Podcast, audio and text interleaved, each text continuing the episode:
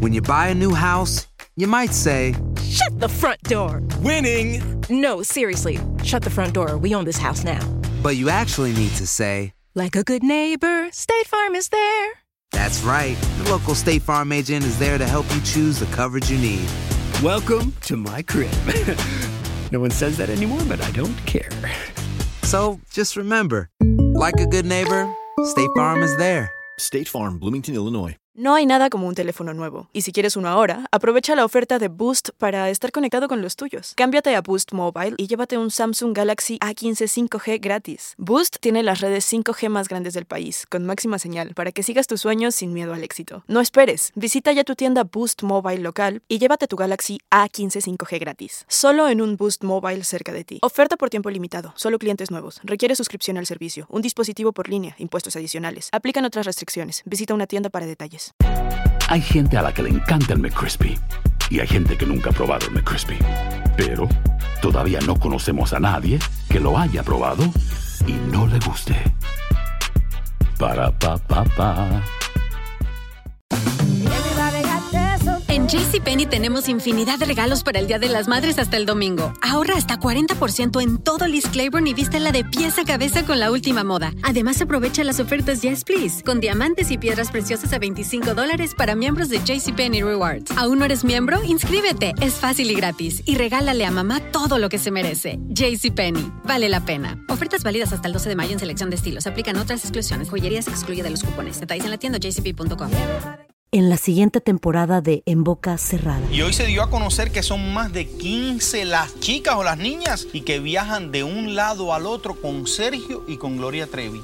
Déjame llevarlo a un hospital, por favor. Creo que es lo mejor que puedo hacer. En las condiciones en las que Sergio lo obligaba a vivir, no hubiera soportado el siguiente invierno en España. Lo que nunca se dijo sobre el caso Trevi Andrade por Raquel Mariboquitas. Escucha en boca cerrada, en el app de Euforia o donde sea que escuches podcasts. Advertencia.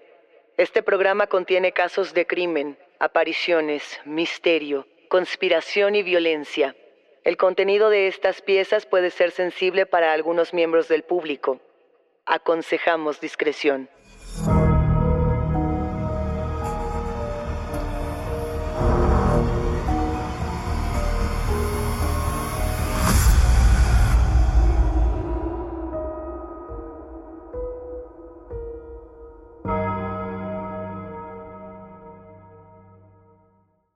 Saludos enigmáticos, bienvenidas, bienvenidos de vuelta a nuestros testimoniales enigmáticos. Este episodio trata absolutamente de ustedes, de sus historias y de aquello que quizá no se atrevían a contar en otro sitio.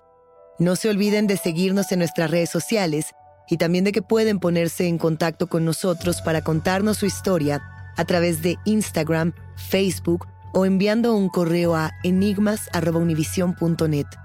Recuerden que pueden escucharnos a través de la app de Euforia, en la página de YouTube de Euforia Podcast o en donde sea que escuchen sus podcasts. Y no, no se olviden de suscribirse o de seguir el show para que no se pierdan ni un suspiro. Enigmáticos, hoy tenemos un episodio especial para hablar de los bestiarios. ¿Qué son los bestiarios y por qué nos llaman tanto la atención en la época contemporánea? Pues bien, un bestiario mitológico sería, o lo fue en su momento, una recopilación de animales y criaturas mitológicas monstruosas, como pueden ser las quimeras o inclusive otros seres basados en la ficción. La diferencia entre un bestiario y la criptozoología es que la criptozoología se encarga de buscar este tipo de animales, mientras que los bestiarios tomaban estas figuras para contarnos historias de la vida cotidiana, para darnos esta especie de lecciones moralizantes. Había muchos tipos de bestiarios. Estaban los medievales, por ejemplo, donde estos relatos, descripciones e imágenes de animales se tomaban también para generar miedos en algunas personas, para hacerles temer a su propia naturaleza o a su propio instinto libre. Si tuviéramos que dar algunos ejemplos de bestiarios para recomendar leer aquí en Enigma sin resolver, yo pensaría en los textos de Arreola, por ejemplo, o en el libro de los seres imaginarios de Jorge Luis Borges, solamente para irnos dando ideas de este tipo de criaturas.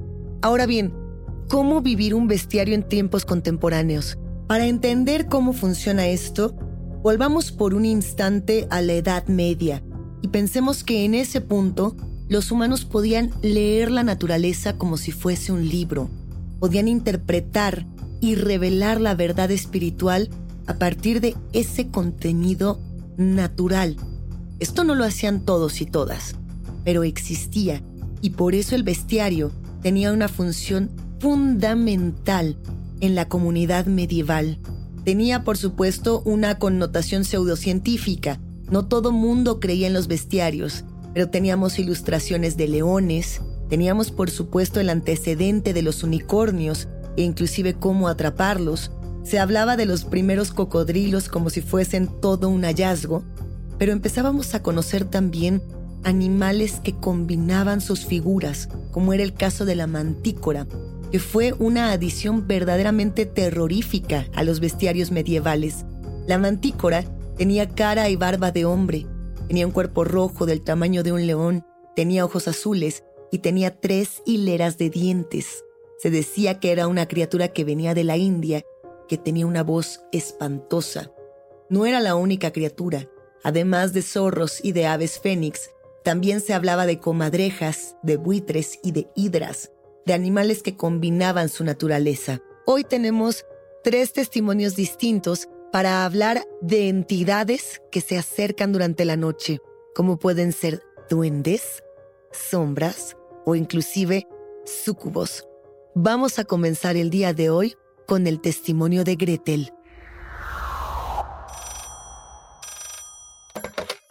Hola, mi nombre es Gretel. Soy de Costa Rica. Quiero compartir una vivencia que tuve hace unos 17 años atrás y que a la fecha no supero. Al leer y escuchar las historias que aquí comparten, por fin me doy cuenta de que no fue mi imaginación. Tenía una relación que era muy tóxica y no sé si por las malas vibras que había o por otra razón empezaron a suceder cosas extrañas. Veía sombras que pasaban. Cuando dormía, yo en realidad estaba despierta, pero de todas maneras podía sentir un peso sobre mi cuerpo. Veía sombras sobre mí. Inclusive en una ocasión yo estaba paralizada. No podía ni siquiera gritar o moverme. En ocasiones se caían objetos en la casa sin explicación. Una vez durmiendo, simplemente mi expareja me despertó pegando gritos. Él decía que yo era una loca porque alguien lo había golpeado con el palo de la escoba. Fue algo muy triste. E incluso mi ex advirtió sobre la presencia de un duende. Me dijo que había visto a un viejito arrugado y pequeño que se había escabullido en la cocina. No puedo decirles que esto fue real, porque yo no lo presencié, pero tengo un hijo y en esa época, mi hijo era pequeño y tuve mucho miedo porque algo le sucediera. Una vez hice que mi abuelito llevara un santo a la casa. Hicimos un rezo, llenamos toda la casa de velas y nos sentamos a la espera de que algo apareciera en la oscuridad. Pero nada ocurrió. Rezamos aún más y simplemente sentimos como poco a poco la vibra en la casa se tranquilizaba al paso de unos días, dejaron de ocurrir cosas. A la fecha, no sé si fue algo sobrenatural o no. Realmente esto que viví fue muy extraño, doloroso y espero que no vuelva a repetirse. Gracias por el espacio. Gretel, muchas gracias a ti por la confianza. Es muy cierto que cuando estamos viviendo relaciones tóxicas, pareciera que todo a nuestro alrededor estuviera mal. Cuando estamos envueltos en este tipo de relaciones, sucede muy a menudo que empezamos a tener enemigos distintos en lugares donde nunca lo hubiéramos esperado, que a veces terminamos peleando con nuestros propios amigos y nuestra propia familia, que empezamos a sentir que nuestra casa es un lugar que tiene esta aura paranormal. Hay una parte que puede estar muy relacionada con eso, con lo paranormal, y hay otra parte que puede estar muy relacionada con la violencia que se vive dentro de las relaciones, una violencia que nos aísla, que de hecho es la que nos hace sentir que estamos completamente solas o solos. Es por ello lo interesante de este testimonio, porque estás hablando por un lado de la violencia, cuando hablamos de esta parte psicológica de las historias, pero por otra parte estás hablando de una presencia, de un pequeño duende. Y si no es un duende, aquí la descripción es la de un viejito arrugado y pequeño que se escabulle por la cocina. ¿Hacia dónde va? No lo sabemos. No sabemos si este duende se queda en esa casa o si encuentra otro camino. No sabemos además si pudiese tratarse de otro tipo de criaturas un tanto más pequeñas. Lo cierto es que los rezos que realizan en esa casa limpian la vibra de una relación tóxica y además limpian la sensación de una dolorosa experiencia paranormal. Euforia Podcast presenta la descomposición del cuerpo y particularmente la contradicción que parecía la posición encontrada de las dos señoras. Todas estas cosas daban para, para, para seguir el relato de algo diabólico. El misterio de las primas. Escucha la primera temporada de Crímenes Paranormales en la aplicación de Euforia o en tu plataforma favorita. When you buy a new house, you might say, Shut the front door! Winning! No, seriously, shut the front door. We own this house now. But you actually need to say, Like a good neighbor, State Farm is there. That's right. The local State Farm agent is there to help you choose the coverage you need. Welcome to my crib. no one says that anymore, but I don't care. So just remember, like a good neighbor, State Farm is there. State Farm, Bloomington, Illinois.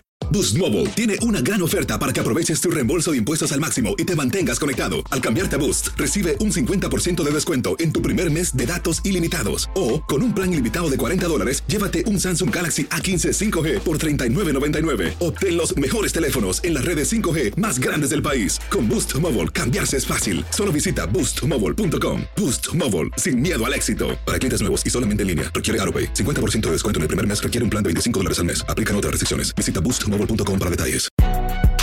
Si no sabes que el Spicy McCrispy tiene Spicy Pepper Sauce en el pan de arriba y en el pan de abajo, ¿qué sabes tú de la vida? Para, pa, pa, pa. No tengas miedo. Estás escuchando Enigmas sin resolver. Vamos a escuchar la historia de Ariadna.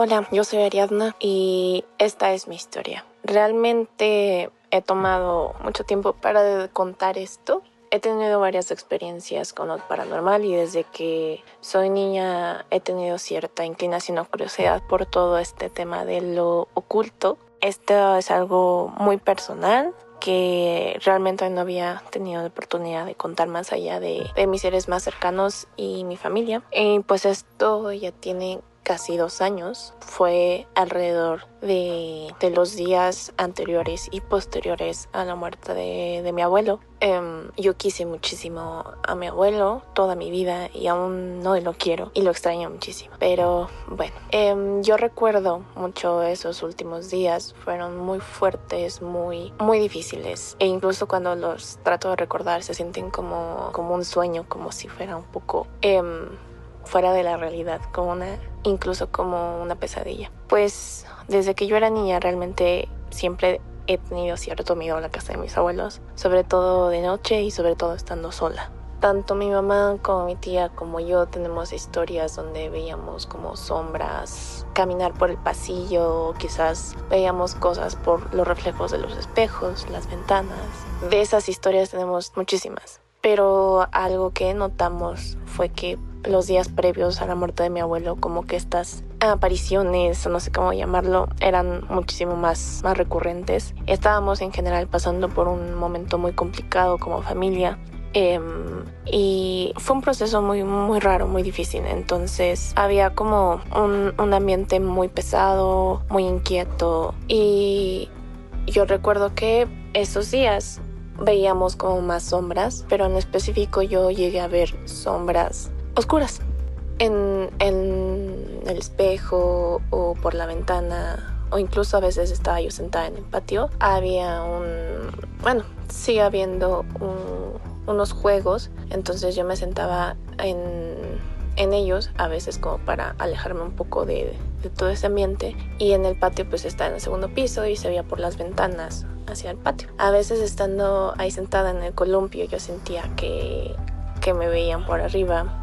Era una sensación muy rara y me acuerdo mucho que esos días yo estaba muy en contacto con mi mejor amiga mandando mensajes como diciendo me pasó esto, me pasó lo otro. Vi, vi a sombras, eh, siluetas que se asomaban por, por estas ventanas del segundo piso. Dentro de la casa hay una especie como de cubo de las escaleras y en ese cubo en la pared hay un espejo, eh, un espejo bastante grande que pues se ve parte del segundo piso que está hecho como para pues dar la ilusión de amplitud, ¿no?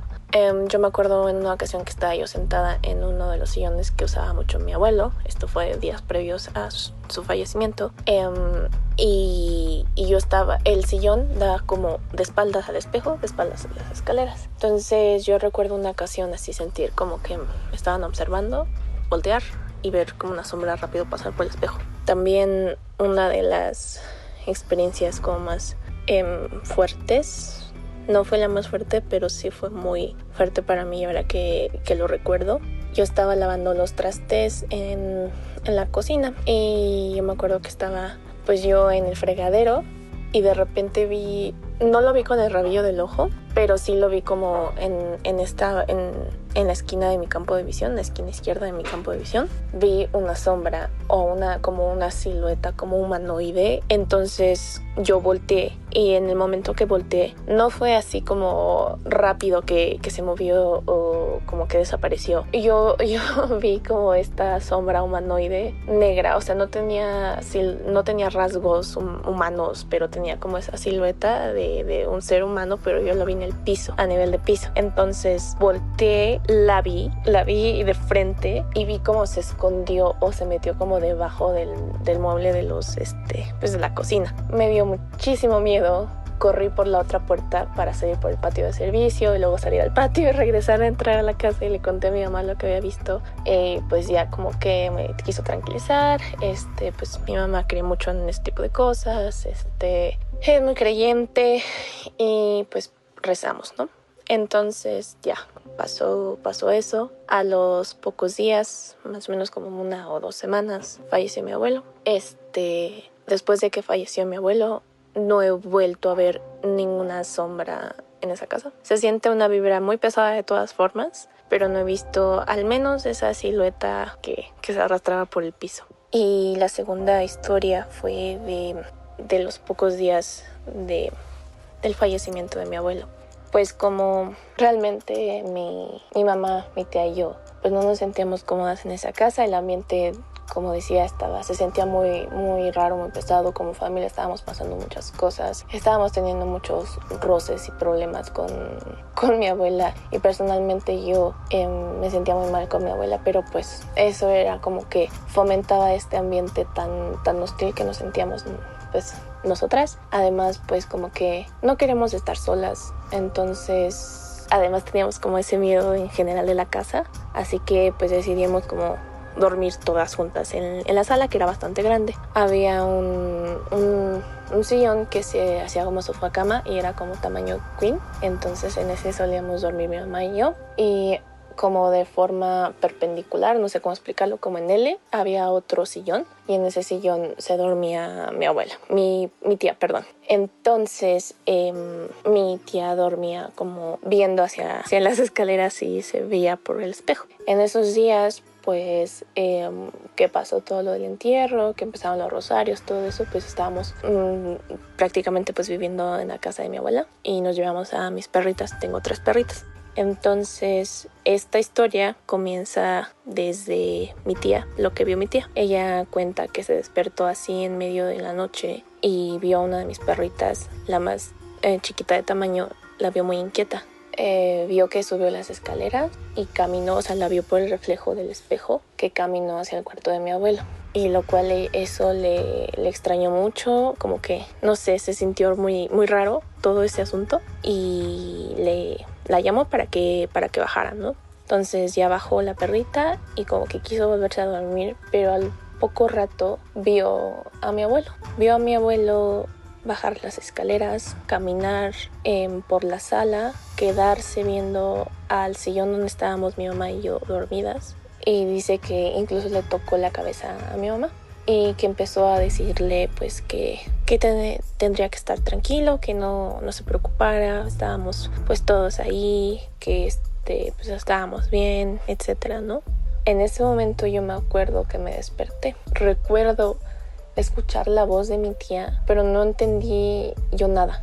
No entendía nada. Yo escuchaba como susurros en la voz de mi tía. Y yo estaba de espaldas, dando la espalda a mi tía y a todo lo que estaba pasando en ese momento. Y como que algo me dijo, no te muevas, no abras los ojos. Una sensación extraña que nunca me ha pasado en la vida. Entonces yo estaba sin moverme, con los ojos cerrados, escuchando a mi tía como balbucear, cuchichear, hasta que escucho que mi mamá se despierta y le cuenta a mi tía todo, todo lo que, lo que acaba de pasar, ¿no? Pues mi tía le contó a mi mamá todo y para ese entonces pues ya mi, mi abuelo ya no estaba. Algo que me parece muy curioso es que nos hayamos despertado casi al mismo tiempo, nosotras tres, que tuviéramos como esa sensación muy muy rara y yo sobre todo esto no sé por qué algo en mí como un sexto sentido o algo me decía no voltees, no voltees, no voltees, no voltees. Que viéndolo en retrospectiva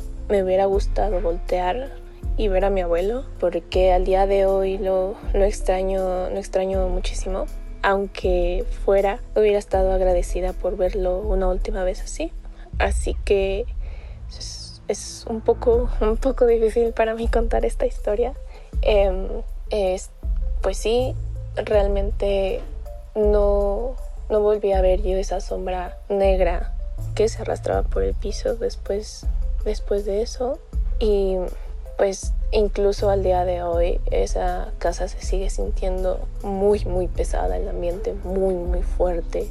A mí me duele la cabeza cuando estoy ahí. No sé por qué se deba y por qué hubo ese cambio los días como cercanos a la muerte, a la muerte de mi abuelo. Y pues nada, esa, esa es mi historia. Muchas gracias. Ariadna, esta historia nos parece, este testimonio, absolutamente conmovedor. No hay palabras para agradecerte por la confianza y por contarnos algo tan íntimo, tan sensible y que además nos damos cuenta es una historia que en su momento te costó mucho trabajo contar y no podríamos agradecer más que te atrevías a contarla aquí con nosotros, en un espacio seguro donde sabes que tendrás personas que te escuchen y, que te apoyemos en ese proceso.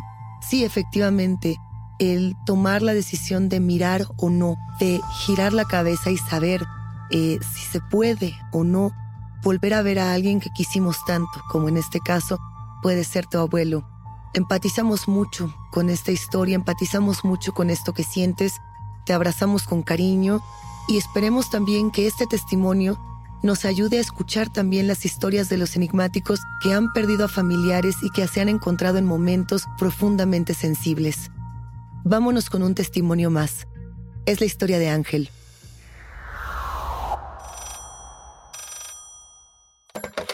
Soy una persona mayor. Le pedí a mi nieta que escribiera este testimonio para contarles lo que viví. Hace no mucho tiempo, tuve que visitar el hospital por algo que los doctores llamaron crisis de ansiedad. Esto ocurrió una noche cuando mi cuerpo envejecido se acomodaba en la cama, listo para entregarme al descanso. Yo estaba a punto de dormir. Sin embargo, algo estaba fuera de lugar. Pero no podía explicar qué. Una inquietud inexplicable se aferraba a mi mente y un escalofrío recorría mi espalda. Pensé que me había quedado dormido, pero desperté de repente. El corazón latía en mi pecho con fuerza. La habitación estaba sumida en una penumbra inquietante y una extraña opresión parecía llenar todo el aire. Fue entonces cuando la vi. Aunque nadie me crea, la vi. Era una figura etérea, una figura seductora al pie de mi cama. Estoy seguro de que era una súcubo, uno de esos entes malignos que se alimentan de la energía vital de los hombres. Pero yo, a esta edad, Ya no tenía nada que darle. El pánico se apoderó de mí mientras el súcubo se acercaba lentamente. Su sonrisa maliciosa estaba envuelta en sombras. Mi cuerpo temblaba ante la presencia demoníaca, pero una voz interior me ayudó a no ceder ante el miedo. Yo pienso que esa voz fue la de mi mujer, que en paz descanse. No sé si esto era solo un sueño o algo más siniestro se ocultaba detrás de la experiencia. Reuní valor y luché contra ese abrumador miedo. Intenté resistir el encanto seductor de la criatura, recordándome una y otra vez que esto frente a mí no podía ser real, pero cada intento de escapar resultaba en vano. La sucubo incluso parecía reírse, como si se burlara de mis esfuerzos, jugando con mi mente y alimentándose de mis temores.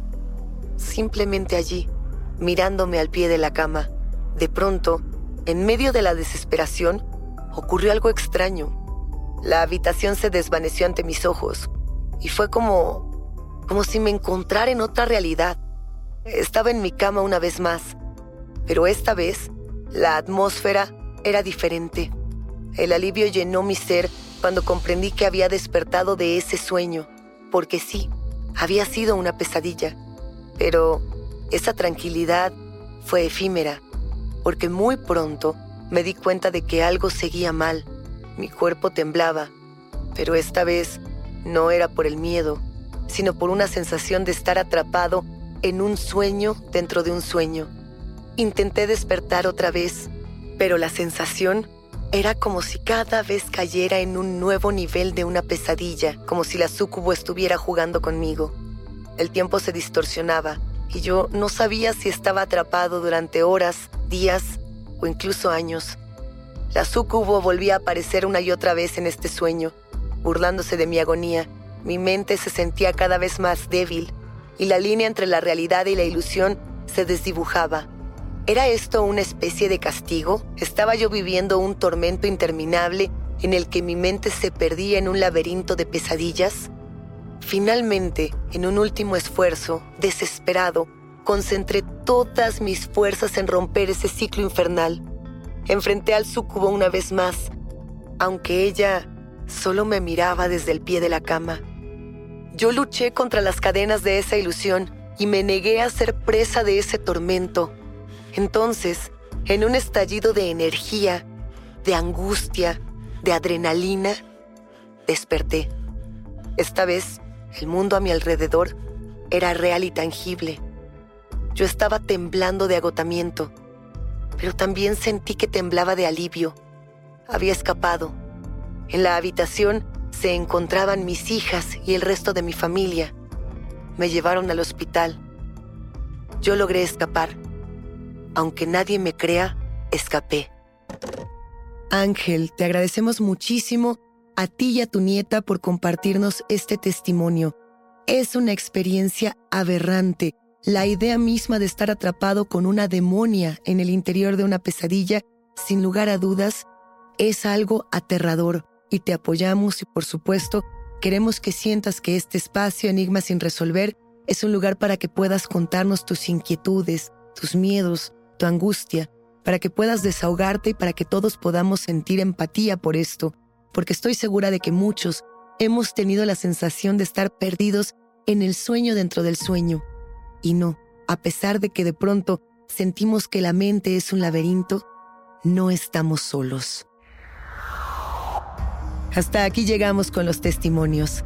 La invitación queda abierta para ustedes, quienes construyen este podcast, a que nos compartan sus voces en enigmas.univision.net y nuestras redes sociales. No se olviden de seguirnos ahí mismo. Recuerden que pueden escucharnos en la app de Euforia, la página de YouTube de Euforia Podcast o donde sea que escuchen sus podcasts. Denle follow o suscríbanse al show en donde sea que nos escuchen y así no se pierden ni un momento de Enigmas sin resolver. Yo soy Luisa Iglesias y nos espantamos en el próximo episodio.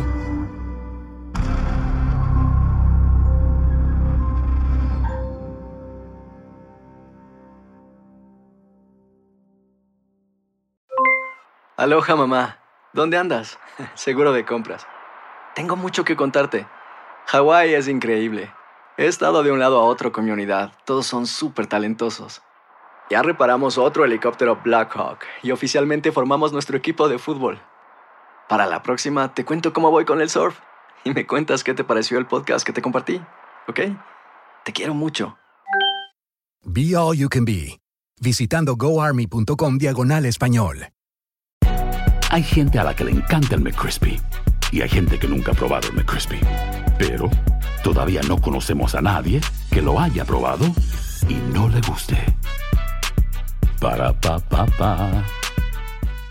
Boost Mobile tiene una gran oferta para que aproveches tu reembolso de impuestos al máximo y te mantengas conectado. Al cambiarte a Boost, recibe un 50% de descuento en tu primer mes de datos ilimitados. O, con un plan ilimitado de 40 dólares, llévate un Samsung Galaxy A15 5G por $39.99. Obtén los mejores teléfonos en las redes 5G más grandes del país. Con Boost Mobile, cambiarse es fácil. Solo visita boostmobile.com. Boost Mobile, sin miedo al éxito. Para clientes nuevos y solamente en línea, requiere AroPay. 50% de descuento en el primer mes requiere un plan de 25 dólares al mes. Aplican otras restricciones. Visita ¿Te preocupas por tu familia? Entonces, ¿por qué darles solo huevos ordinarios cuando pueden disfrutar de lo mejor? Eggland's Best, los únicos huevos con ese delicioso sabor fresco de granja, además de la mejor nutrición, como 6 veces más vitamina D, 10 veces más vitamina E y 25% menos de grasa saturada que los huevos regulares, además de muchos otros nutrientes importantes. Así que, dales los mejores huevos. Eggland's Best, mejor sabor, mejor nutrición, mejores huevos.